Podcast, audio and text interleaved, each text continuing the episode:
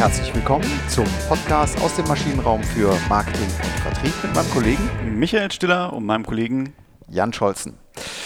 Ja, kurz vor den Sommerferien haben wir uns äh, nochmal zwei Highlights überlegt. Das eine ist erstmal technischer Natur. Wir zeichnen heute nämlich ähm, ähm, auf mit einem Gast, der gar nicht hier im Maschinenraum selbst sitzt, sondern uns zugeschaltet ist.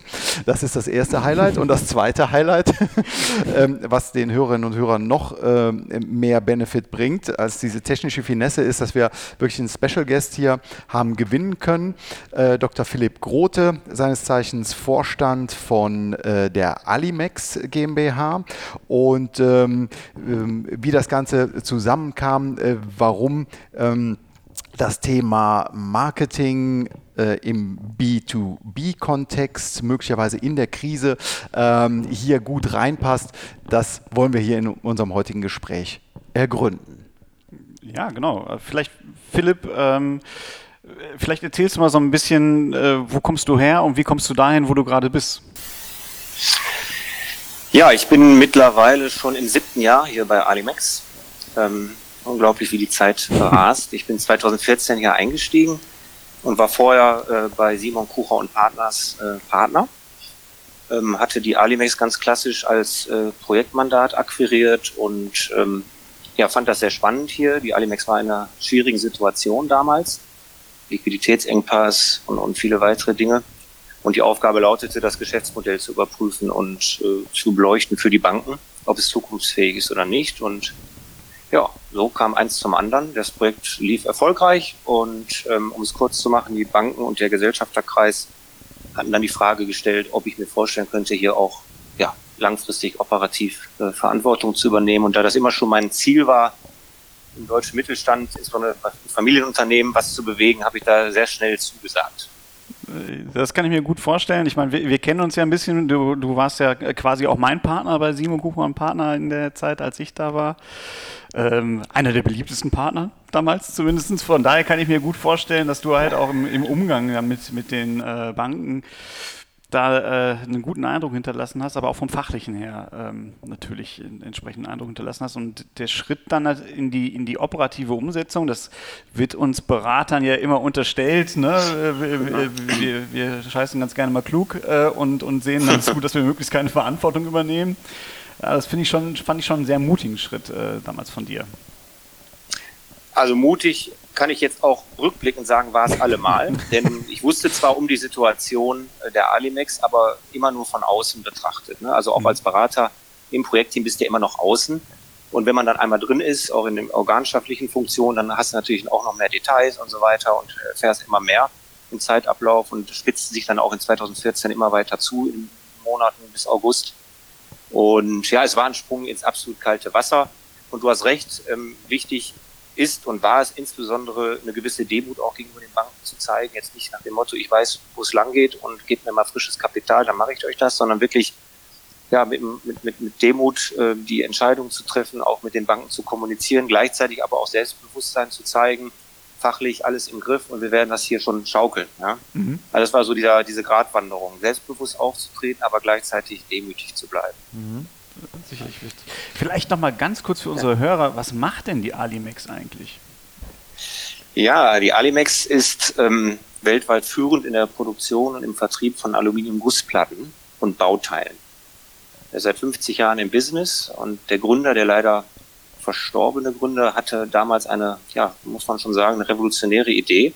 Er hat nämlich den Herstellungsprozess dieser Produkte komplett verändert und damit nicht nur die Alimex gegründet, sondern auch die gesamte Branche. Ich kann das ganz kurz skizzieren. Ich bin ja auch kein Techniker, aber wir kaufen große Aluminiumblöcke mhm. bei den Gießereien ein. Das sind große, die können 10, 15 Tonnen wiegen.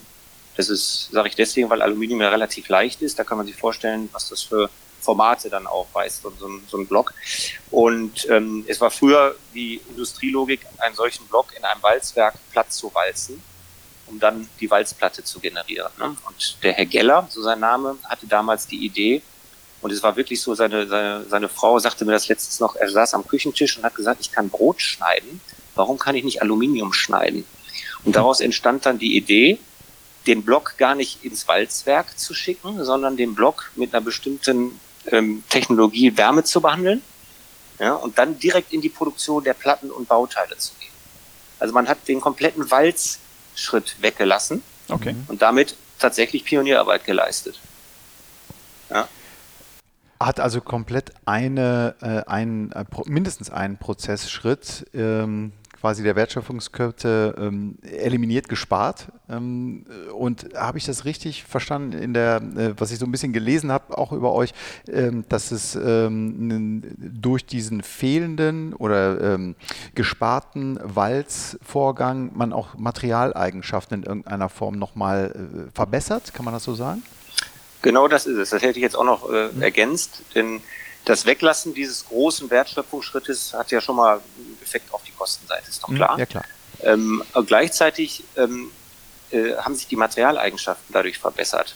Das Walzen erzeugt unheimliche Spannungen. Das kann man sich, glaube ich, auch vorstellen, wenn man nicht im Thema ist. Ne, wenn du so einen Block runterwalzt, das ist ja mhm. schon verständlich, dass da extreme Spannungen auftreten, die sich dann im weiteren Bearbeitungsprozess bemerkbar machen. Und die Gussplatte, wie die dann genannt wurde, also nicht die Walzplatte, sondern unsere Gussplatte, ist extrem spannungsarm. Das okay. hat extreme Vorteile für unsere Kunden. Die sparen Werkzeugkosten. Ne, die können also eine spannungsarme Platte ganz anders weiterverarbeiten als eine Walzplatte. Das heißt, es entstand nur noch eine bessere Kostenposition und gleichzeitig in manchen Teilen eine überlegene technische Position auch.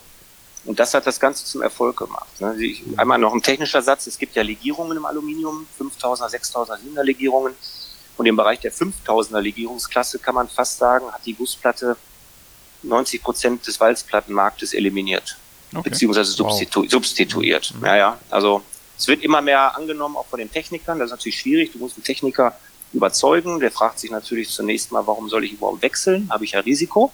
Mhm. Äh, ist bisher immer gut gegangen mit der Walzplatte, aber in dem Moment, wo du dann auch in den Zeichnungen bist und in dem Moment, wo die Gussplatte sich auch immer stärker im Markt etabliert hat als sinnvolle Lösung, ähm, ja, nahm das Ganze dann seinen Lauf. Und damit seid ihr relativ erfolgreich, ne? Ja, also ich kann das sagen, wir sind da marktführend unterwegs, auch was äh, das berühmte Thought Leadership betrifft. Also es sind hier, wir haben ja echt einige Kompetenzen im Hause, werden äh, insbesondere dann gefragt, wenn es um hohe technische Anforderungen geht, wenn die Anwendung halt sehr anspruchsvoll ist, wie zum Beispiel Vakuumkammern im Halbleiterbereich, da musst du wirklich den höchsten technischen Anforderungen genügen. Und genau in dem Moment ist die Alimex in der Regel gesetzt. Es gibt andere Segmente, da ist der Anspruch nicht so hoch. Das ist auch jetzt gar nicht negativ gemeint, das ist einfach technisch bedingt. Ähm, da kommen möglicherweise andere zum Zuge, aber wir sind tatsächlich weltweit würde ich schon sagen, führend. Wir sind auch gerade dabei, diese weltweite Position systematisch auszubauen. Ähm, ja, wir, wir investieren äh, viel, viel Geld in, in Amerika gerade, in den Ausbau der Produktionsstraße dort. Gleiches machen wir in, in Malaysia, um mhm. den asiatischen Markt von dort aus zu bedienen. Und wir haben drittens hier noch äh, einige Investitionen gerade in der Pipeline, Stichwort Produktionsautomatisierung. Äh, da haben wir mit Sicherheit jetzt gerade in dem Moment läuft das Projekt in der Produktionshalle hier. Da haben wir mit Sicherheit ein State-of-the-Art-Production jetzt und die modernste der Welt in wenigen Wochen okay. stehen. Wow. Ja. Das sind wahrscheinlich auch alles Folgen dann dieses Turnarounds, der dann durch ähm, ja, deine Maßnahmen, die Maßnahmen der, der äh, Geschäftsleitung ähm, ähm, maßgeblich so bereitet wurden. Ne?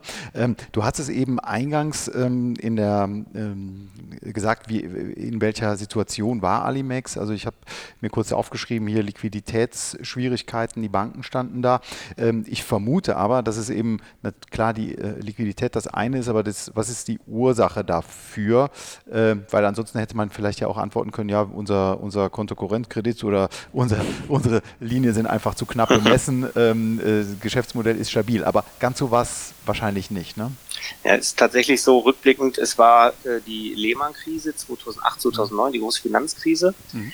Da hat die Alimex auch wirklich nur eine Teilschuld an dem ganzen, ähm, an der Problematik, die dann in den späteren Jahren aufkam. Und zwar in kurzen Worten, die Alimex kannte nur Wachstum. Wirklich nur Wachstum und Sonnenschein. Äh, und hat das Wachstum auch zum Anlass genommen zu expandieren, immer weitere Hallen angekauft ne, und, und Maschinen reingestellt ähm, dann hatte man einen Großkunden in Amerika akquiriert, war ein sehr erfolgreiches, sehr erfolgreiche Akquise, alle waren happy. Ne? Langfristvertrag, man hat auf Basis dieses Vertrags tatsächlich weitere Gebäude gekauft, Maschinen gekauft. Ne? Ja, und dann passierte das, was ich gerade schon sagte, Finanzkrise. Der amerikanische Kunde hat den Vertrag in der Luft zerrissen und hat gesagt, ich bin großer amerikanischer Konzern, Gerichtsstand Amerika, ihr könnt ja als Familienunternehmen aus Willig gerne versuchen, gegen uns juristisch vorzugehen. So, so war es, so habe ich es mir mhm. erzählen lassen. Mhm. Ja, und, das, und dann hatte man sich noch äh, auf der Einkaufsseite mit Aluminiumblöcken eingedeckt, ne? ich sag mal, ohne die vielleicht entsprechend zu hatchen oder gegen ne? zu hatchen und äh, dadurch, dass dann in der, im Zuge der Krise die, die Aluminiumnotierung, das ist eine ganz transparente Notierung namens LME, die rauschte in den Keller und man hat sich eingedeckt zu höheren Preisen. Das war ein, eine, hm. also eine Kombination aus vielen, vielen unglücklichen Umständen. Ja. Vielleicht auch ein paar Hausgemachte dabei, keine Frage. Ja, und das führte dann dazu, dass die Alimex wirklich ganz extrem betroffen wurde von der Krise. Man hatte auch sehr hohe Fixkosten. Das ist ja dann immer schlecht. Die atmen ja nicht, sage ich immer, sondern da hast du lieber variable Kosten als Fixkosten in dem Moment. Aber das alles führte dazu, dass sich die Alimex, und das ist eigentlich der Kern dann auch, warum ich dabei bin, sich nicht mehr wirklich erholt hat danach. Andere Unternehmen sind natürlich auch getroffen worden, um Gottes Willen. Ich glaube, es gibt kaum ein Unternehmen, was sagen kann, wir, hatten, wir haben nichts geschwört zu dem Zeitpunkt. Ja. Aber dann werden die Karten ja neu gemischt und einige Unternehmen gehen dann auch gestärkt aus so einer Krise hervor, ne? nachdem der Markt sich vielleicht auch ein bisschen bereinigt oder so. Ja, und die Alimex hat es wirklich, ich glaube, bis auf ein Jahr nicht mehr geschafft, da irgendwie mit dem Kopf über Wasser zu kommen. Ne? Man hatte ein Gutachten, jagte das andere, ne? Bankengutachten, man war plötzlich nur noch äh, nach den ganzen Sonnenjahren dabei, plötzlich Turnaround-Management betreiben zu müssen. Äh, und das hat nicht funktioniert. So würde ich es mal formulieren. Ja, und das Ganze hat dann Auswirkungen bis 2014, bis ich dann im Januar hier eingestiegen bin. Okay. Also ich, also ich höre da schon so ein bisschen raus. Klumpenrisiko war sicherlich so ein, so ein Thema auf der, auf der Vertriebsseite, ne? Aber äh, wie, wie seid ihr denn da vorgegangen ähm, mit, mit dir dann an der als neue Spitze und wie habt ihr dann die richtigen Stellhebel gefunden, wenn du auch schon sagst, boah, da wurde halt Turnaround-Management versucht, aber es hat irgendwie nicht so richtig gegriffen? Ja, also ganz konsequent dann einfach Maßnahmen einleiten. Und zwar würde ich die mal zweiteilen. Einmal Maßnahmen, die keiner großen konzeptionellen Vorüberlegung bedürfen, zum Beispiel, äh, ich sag mal, Lagerbestand reduzieren, um Kapitalbindung zu minimieren, ne? oder einen mhm. Ausgabestopp zu verhängen äh, oder, oder die Beschaffungsprozesse zu optimieren, nach dem Motto, alles geht, ich sage jetzt mal als Beispiel, über meinen Schreibtisch. Alles mhm. größer x Euro. Ähm, das hat schon mal kurzfristig geholfen was die Liquiditätsgeschichte betraf. Es gab allerdings auch einige Dinge, die wir konzeptionell äh, ändern mussten. Ähm, zum Beispiel die gesamte Marktbearbeitung, der Vertriebsansatz. Ne? Da kannst du natürlich nicht äh, in zwei Tagen entscheiden. Da musst du, sind etliche Workshops, wem sage ich das, ne? ähm, notwendig. Da musst du den Markt segmentieren, du musst dann strategisch festlegen, das sind unsere Zielsegmente und vor allen Dingen auch festlegen, das sind nicht mehr unsere Zielsegmente. Das ist dann ja. mit den Vertrieblern etwas schwieriger zu diskutieren, ne? weil man Strategie heißt ja auch, was man nicht macht. ne? Äh, die Euphorie ist meistens da, wenn man sagt, da gehen wir jetzt hin, ne? ja, in das Segment, aber das heißt dann auch im Umkehrschluss, manche Segmente machen wir nicht mehr. Also das war auch ein ganz wichtiges Thema und unterm Strich, rückblickend war das Wichtigste, dass wir, als das ist eine Teamleistung immer, das war jetzt nicht eine Einzelleistung von Philipp Grote, dass wir die Marktseite und die Kostenseite simultan optimiert haben. Okay. Ich bin nach wie vor der festen Überzeugung, dass wenn man auf eine der beiden Perspektiven lediglich referenziert, dass das mittellangfristig keinen Erfolg haben kann. Mhm. Natürlich kannst du als Restrukturierer sagen, ne, ich gehe jetzt nur auf die Kostenseite, ne, mit dem Besen da durch und so weiter, aber dann ist ja auch, ist vielleicht ein erster Schritt getan, aber wo geht die Reise hin? Mhm, genau. Mhm. Also ich sag mal, in Anspielung an eure Podcast-Bezeichnung Maschinenraum hier, muss ja irgendwann auch mal an Deck gehen und gucken, wo, wo geht die Reise hin. Das war eine Kraftanstrengung ähm, tatsächlich beide Seiten da zu optimieren. Vor allen Dingen, weil ja auch, ich sag mal, auf der Marktseite dann die Gelder fehlten, um, um zu investieren ne, nach vorne. Und das ist das Schöne jetzt aktuell. Ich hatte gerade die Investitionen ja skizziert. Wir sind alle total glücklich, dass wir endlich uns mit diesen Vorwärtsthemen befassen können. Das ist so ein bisschen das Ergebnis der harten Arbeit in der Vergangenheit. Ja. Ist ja auch rasend schnell, ne? Also in, ja. in sechs Jahren und das, äh, das, was du sagst, klar, wenn ich nur Kosten spare, aber auf der anderen Seite äh, kommt nichts rein, äh, dann, dann kommst du ja auch nicht dahin, dass du, dass du wieder in die, in die Position kommst, wieder ähm, investieren zu können. Ja, richtig. Und in der Regel sagt man ja auch, dass Kostenreduktionsprogramme erstmal Geld kosten. Ne? Stichwort Abfindungen oder sonstiges, die ja. wirken ja nicht sofort. Ähm, ja, insofern, ich gucke gerade mal zurück, äh, denke zurück. Also 2014 war noch ein schwieriges Jahr in Summe. 2015 war schon die schwarze Null unterm Strich. 16 positiv, 17 Rekordjahr. 18, 19 positiv und aktuell können wir uns ehrlicherweise auch nicht beklagen, trotz Corona. Mhm, okay. Wann kamen eigentlich so äh, die Kunden ins Spiel, also bei dieser Analyse? Ne? Also inwiefern habt ihr denn die, die, du hast Stichwort Segmentierung schon gesagt, aber ähm, wie sind die Bedarfe der Kunden, also Kundenanforderungen, Kundenerwartungen ähm, eingeflossen in diese Analyse oder in diese Workshops? Finde ich eine super Frage. Wir haben ähm, ganz, ganz stark fokussiert auf die Einbindung der Kunden. Mhm. Im Fußball sagt man, der wichtig ist auf dem Platz und B2B ist, ist halt so, es gibt andere Segmente auch, aber der Kunde hat recht. Der, der, wenn du genau zuhörst, gibt der dir vor, was ihm wichtig ist. Und wir haben in der Tat Michael, du kennst die Art der Befragungen auch noch in unserer gemeinsamen Simon Kucher Zeit. Wir haben eine groß angelegte globale Marktbefragung gemacht mhm. und haben tatsächlich abgefragt, ähm, individuell abgefragt, äh, was ist, lieber Kunde, was ist dir wichtig? wie, wie siehst du die Alimex im Vergleich zu den Wettbewerbern? Haben dann drumherum noch ein paar Gespräche geführt, haben auch natürlich Research gemacht und haben dann relativ schnell, nach, nach wenigen Wochen, ein ganz klares Bild gehabt. Ne? Wie ist die Alimex im Markt positioniert, wie gut sind wir, wo haben wir Nachholbedarf, wo müssen wir noch Hausaufgaben machen? Mhm. und vor allen Dingen, was, was ist dem Kunden wichtig und was, wie sind seine Bedarfe. Und das war ein wesentlicher Input auch für die eben schon mal skizzierte Marktsegmentierung. Da konnte man nämlich ziemlich schnell dann unsere Wettbewerbsposition auch mit einbeziehen und so ergab dann ein Element das andere und am Ende hatten wir eine, wie ich finde, saubere Vertriebsstrategie. Ja. Und jeder wusste, wo er dran ist. Der Vertrieb wusste, was von ihm erwartet wird. Äh, es war also nicht so, dass da jeden Montag, äh, dass ich dann mit dem Megafon vor der Truppe stand und äh, jetzt machen wir mal Preise runter, dann machen wir da Preise hoch, dann gehen wir mal dahin, dann machen wir das. Sondern es war eine ganz klare Richtung. Und das im Nachhinein haben mir viele Vertriebskolleginnen und Kollegen auch nochmal bestätigt, war wichtig in der unsicheren Zeit, ne, dass man da stabil wusste, was wird eigentlich von mir erwartet. Wann kriege ich den Schulterklopfer? vom Vertriebschef zum Beispiel. Ne? Wenn ich einen Auftrag hole, ja, wenn ich ja. einen Auftrag hole oder wenn der Deckungsbeitrag gut war. Ne? Ja, das ist ein wichtiger ähm, Punkt, definitiv. Äh, ja, ja. ja. Vielleicht eine, eine kurze, wenn wir mal kurz reinbohren da in das Thema, also Kundenbefragung und, und das, das hören, was dem Kunden wichtig ist, das auch in den Vertrieb tragen, daraus segmentieren. Wie war intern die Bereitschaft zum Zuhören oder auch zu einer Veränderung? Wie war die da? Ähm, also ich äh, frage mit ein bisschen Hintergedanken. Ähm, ich komme aus, wie gesagt, aus einem größeren amerikanischen Unternehmen und da schleifen sich auch manchmal Sachen ein, auch Gewohnheiten und auch Überzeugungen im Vertrieb. Das haben wir schon immer so gemacht nach dem Motto. Ähm, wie war da die äh, Bereitschaft, tatsächlich mal neue Wege zu gehen oder einfach dem Kunden dann auch zu glauben? Also Gott sei Dank war die Bereitschaft stark ausgeprägt. Ich will mhm. nicht verhehlen, natürlich ist das so, das ist rein menschlich. Viele, die gefühlt jetzt 25 Jahre hier waren.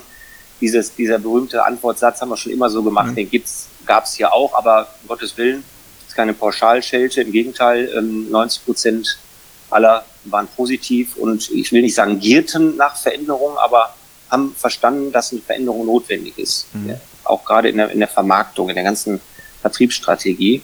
Und insofern, ich glaube, du willst auch so ein bisschen auf das Thema Change Management hinaus, mhm. sagt man dazu. Was passiert in den Köpfen? Ne? War das nicht die größte Herausforderung. Ähm, vielleicht lag es auch daran, dass wir einfach uns auch viel ausgetauscht haben, viel ja, gesprochen und auch zugehört haben im Team, ne? ähm, Meinungen uns angehört haben, uns wirklich ergebnisoffen ausgetauscht haben und, und insofern ähm, war das eine sehr konstruktive Diskussion, die auch dann im Ergebnis sofort zu umsetzbaren Maßnahmen führt. Zum Beispiel haben wir die vertriebsstrategischen Ergebnisse zum Anlass genommen, ein äh, Partnernetzwerk auf, auf der Marktseite aufzubauen. Davon profitieren wir auch jetzt sehr stark. Stabile Partnerschaften. Also nicht nach dem Motto, wir sind hier im Transaktionsbusiness, der Kunde fragt an äh, bei drei Herstellern und wir geben dann Angebote ab und der Kunde verhandelt dann nochmal. Das passiert natürlich bei uns auch. Aber wir haben Wert gelegt, äh, das betrifft jetzt so 80 Prozent unseres Geschäftes auf, auf wirklich stabile Partnerschaften, mhm. wo man auch gerne dann einmal im Jahr den Preis verhandelt und dann in der Regel in der Folgeperiode dann abrufen lässt, ne? die Mengen mhm. abrufen lässt. Das hat dann auch Effizienzvorteile. All das sind so Punkte, die in den Diskussionen entstanden und da haben auch alle mitgezogen. Also da war wirklich, nochmal um deine Frage aufzuleiten, war nicht viel Überzeugungsarbeit notwendig. Okay, super. Okay. Gott sei Dank. Mhm. in dem Fall. Ne? Ja. Kommt in Traditionsunternehmen nicht so häufig vor, dass, es, äh, dass da so eine Offenheit herrscht. Das weiß ich, das stimmt. Äh, nun kann man auch natürlich GE nicht mit einer Alimex vergleichen. Wir sind, wie eben schon mal geschildert, ein Familienunternehmen, mittelständisch geprägt, 165 Mitarbeiter aktuell.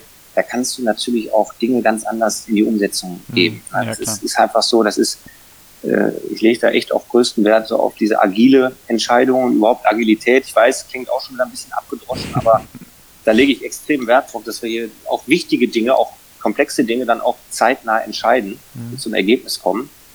Und ähm, ja, das wissen auch die äh, Kolleginnen und Kollegen, ob es jetzt Mitglieder des Managementteams sind oder ob es äh, die Kolleginnen und Kollegen in Fachbereichen äh, sind, äh, hier schnelle Entscheidungen und alle ziehen hier mit. Das, das kann man in, in so einem mittelständischen Unternehmen natürlich auch ganz gut machen. Ja. Äh, was habt ihr denn an, an Marke? Also hatte die Marke da auch einen, ähm, eine, eine, Rolle in diesem ganzen Turnaround-Prozess? Musstet ihr da auch noch nachschärfen oder ist es im OEM-Markt eh egal? Nee, nachschärfen mussten wir nicht. Die Marke ist extrem stark. Da habe ich nichts zu beigetragen. Das war schon vor meiner Zeit hier bei der Alinex so. Das ergaben dann auch die Befragungen des Marktes. Und Gott sei Dank hat die Marke auch nicht gelitten in diesen Krisenjahren. Das ist ja auch immer eine große Gefahr. Ne? Ja es bleibt dann hängen und irgendwie hat man dann so ein negativ Image oder Touch. Das ist mal eine Riesenleistung meiner Vorgänger, dass die Marke nicht beschädigt wurde. Und ich sage mal so, Alibek steht auch im harten B2B-Business wirklich für Vertrauen, Partnerschaft und solche Dinge, die häufig mal gern so als esoterisch abgeheftet werden. Ich, ich lege da größten Wert drauf, dass wir, dass unsere Kunden sich auf uns verlassen können. Das ist nicht üblich in der Branche, sage ich mal so ganz vorsichtig. Ähm, und das müssen wir jeden Tag aufs Neue auch beweisen. Ne? Das ist eine Anstrengung. Ihr wisst selbst, man baut eine Marke auf über Jahre und man kann sie sehr, sehr schnell mhm. nachhaltig beschädigen. Ne? Ja. Und ja. Ich, ich finde, die Marke ist ein sehr hohes Gut und die Alimex hat wirklich ein sehr gutes Image an der Stelle. Das hilft.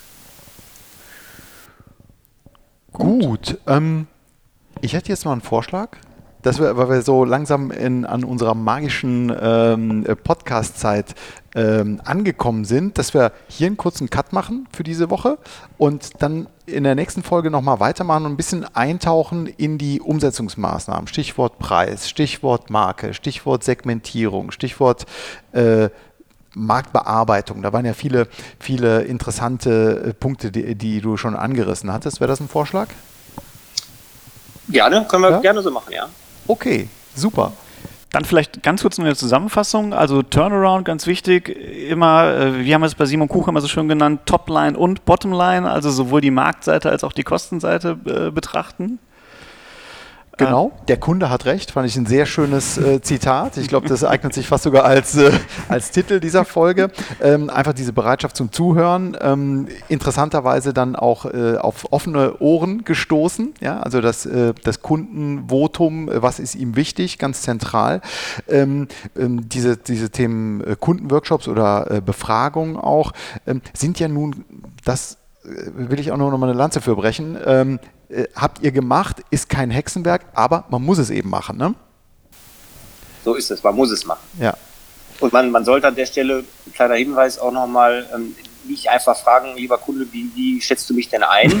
Ne, wie, gut, wie gut bin ich denn? Es ist immer wichtig, auch die Relation zum Wettbewerb mit einfließen zu lassen. Ja. Ah, okay. Hm? Ja, auf jeden Fall. Ja. Genau, und letztendlich glaube ich dann äh, klare Kantezeichen, klare Marschrichtung voraus äh, äh, vorgeben und du hast es so schön gesagt, eine Strategie heißt ja nicht nur zu sagen, was man macht, sondern auch, was man nicht mehr machen möchte. Genau, so ist es. Super, dann erstmal herzlichen Dank für diese Woche. Ähm, bis nächste Woche. Bis nächste Woche. Tschüss. Tschüss. Alles klar, tschüss.